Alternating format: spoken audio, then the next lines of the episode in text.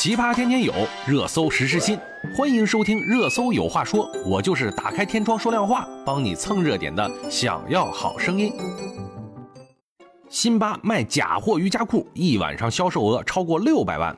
另一边，刘畊宏带领全民健身，涨粉两千多万。结果啊，一个杭州女孩跟着刘畊宏跳操，脚受伤了。他们两个有着完全相反的两种人设，他们的区别到底是什么？你以后到底要看谁呢？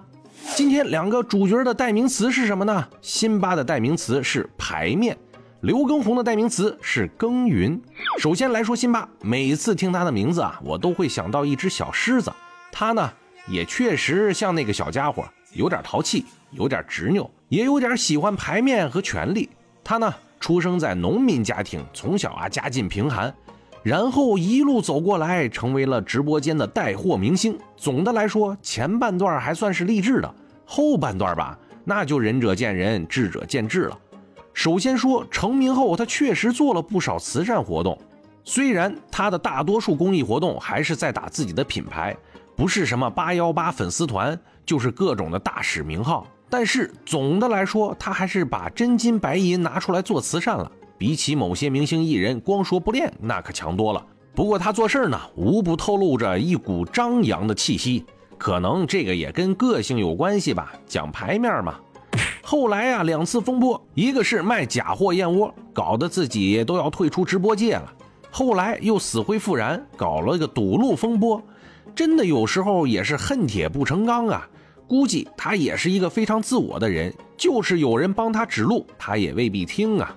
这不又来问题了吗？今天又开始卖假货了，整了个 YPL 的瑜伽裤，一天卖了六百万。结果人家品牌方出来说话了，全是假货，将追究生产商和小狮子辛巴的责任。一时之间又掀起了轩然大波。谁让刚刚热搜旁边还有个老婆婆卖货没有标签，被罚了十万处罚款呢？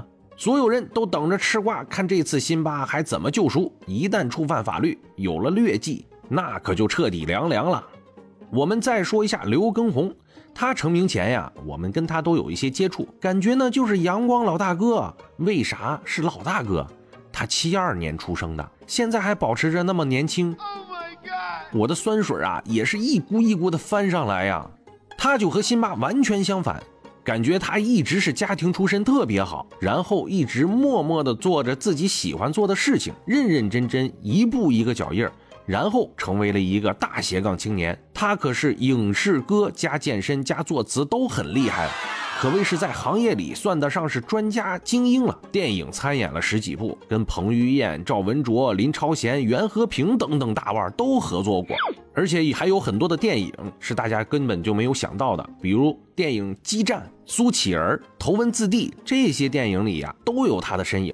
电视剧也是十几部，合作的艺人有吴建豪、陈柏霖、周渝民等等等等。再说作词，那家伙，他的拜把子兄弟周杰伦，他的歌曲《回到过去》，动力火车的《重伤的汗水》。还有温岚、许茹芸、吴宗宪等等都唱过他写的歌曲，之后转型做了健身明星，各种综艺节目里面做明星健身教练，也还录制了《爸爸去哪儿》。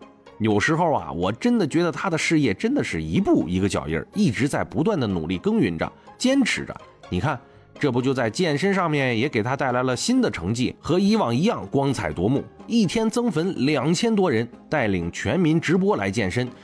同时，观看直播人数突破了两千六百多万。